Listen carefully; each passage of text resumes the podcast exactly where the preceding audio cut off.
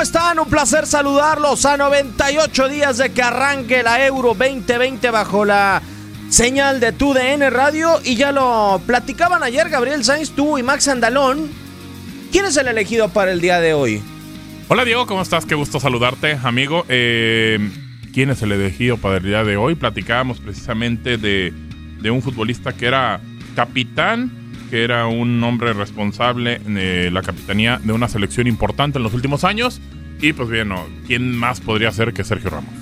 Para mí la mejor cualidad de Sergio Ramos Gabo, eh, muchos, lo más fácil sería el juego aéreo, es impresionante lo de Sergio Ramos, ha, ha roto récords, mejor dicho, de todos los colores y sabores, eh, pero el liderazgo de Sergio Ramos es muy especial y para muestra de ello, eh, convivió en una selección desde mi punto de vista la campeona del mundo y de la Eurocopa del 2008 y del 2012, en donde había una gran cantidad de líderes y no desentonaba. Si hoy le dijéramos a toda la afición del planeta del fútbol que Sergio Ramos es capitán de la selección española desde el 2019, pocos lo creerían porque ese liderazgo ya lo tenía desde ediciones anteriores y desde años anteriores con la Roja. Sí, eh, de acuerdo. Creo que el liderazgo es una parte que muchos de los futbolistas que vamos a platicar eh, eh, en este recuento de la Euro lo van a tener. Eso me queda claro. el tema aéreo lo encuentro con, con, Sergio Ramos, pero hay una situación que él te puede dar. si bien es defensa y te va a rescatar mucho la parte defensiva, adelante te hace muchos goles. O sea, te, termina ayudando quizá de más en la parte delantera.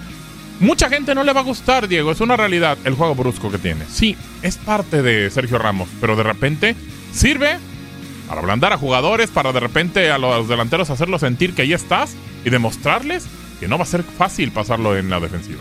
Yo tengo una duda, Gabo. ¿Es un liderazgo mal encausado o es un liderazgo que se tiene que demostrar sobre el terreno de juego lo de Sergio Ramos? El más expulsado en la historia de la Champions, el más expulsado en la historia de la Liga y el más expulsado en la historia del Real Madrid.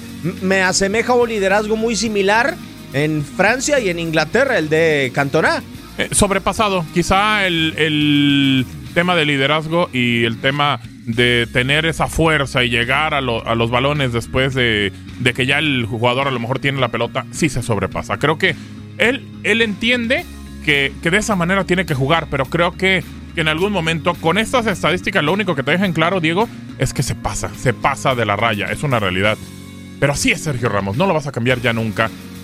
Y más ahora que ya va para el, el final de su carrera, pero es un tipo que, que independientemente que fue bastión con el conjunto español, eh, junto con algún momento Carles Puyol y después Piqué o ahí en, eh, que estuvieron en esa zona, eh, te obtuvo un mundial y aparte tiene dos euros. O sea que creo que cambió la historia de un país, de un país que era el llamerito, bueno, no suena familiar también para México, pero en España era sí, era el llamerito, el llamerito, el llamerito, y ahora creo que de parte de lo que obtiene Sergio Ramos con este conjunto español es eso, es títulos. Y ahí sí creo que sopesando los títulos sobre las tarjetas rojas, que lo entiendo y también es parte de, creo que sí, sí me voy con los títulos. Muchas veces nos vamos a ir o vamos a medir a los capitanes quién era el capitán anterior y qué tanta personalidad tiene el nuevo. Y, para mí no ha desentonado en absolutamente nada. Cierto que ya eh, desde 2019 es capitán de la Roja. Dejando el brazalete, don Andrés Iniesta lo tomó Sergio Ramos, un gran capitán, un referente de España, un tipo que le dio el gol más importante de la historia al combinado que, que dirige ahora Luis Enrique Martínez pero también en el Real Madrid. Te vas a la historia del Real Madrid y está supliendo a Iker Casillas. Y ahora que estamos platicando, digo, queda Doc porque también es cumpleaños del Real Madrid, o bueno, termina pasando por ahí.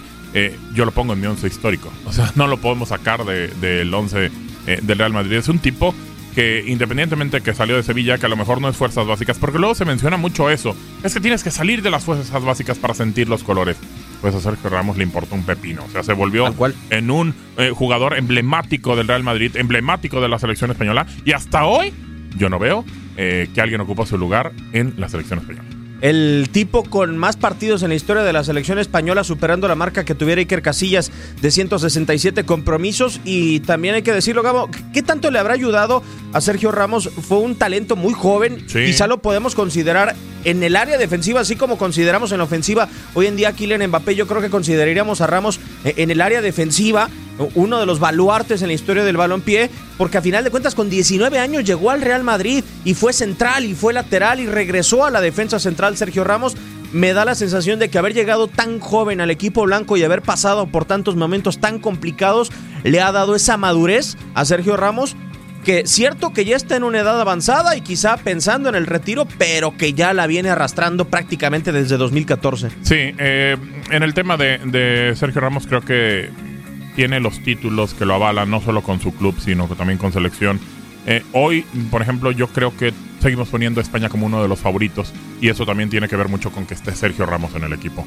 Eh, es un plus que tiene el conjunto español y que sobre eso va a, basar el juego que tiene eh, este equipo. Yo creo que sin duda, aunque va ya para el final de su carrera, lo veo jugando con la selección española esta Euro y posiblemente todavía para el último mundial que le va a quedar. A esperar si estará presente en Qatar 2022. Nosotros estaremos presente cuando falten 97 días rumbo a la Euro Gabo. ¿Y quién será para el día de mañana? Dime por favor una pista. Es muy fácil, es muy fácil. Jugador del año de la Liga de Europa en el 2018-2019. Muy fácil. Ah, caray. Muy fácil. ¿Digo nacionalidad o mejor ahí la dejamos? Ahí déjala. Ah, bueno, está fácil, está fácil. Sí, porque si les decimos nacionalidad, casi la regalamos. Van a saber, van a saber. Pero bueno, es el jugador del año del torneo 2018-2019 en la Liga de Europa. Pues por lo pronto nosotros nos despedimos a 98 días de la Euro. Siga con más en tu DN Radio.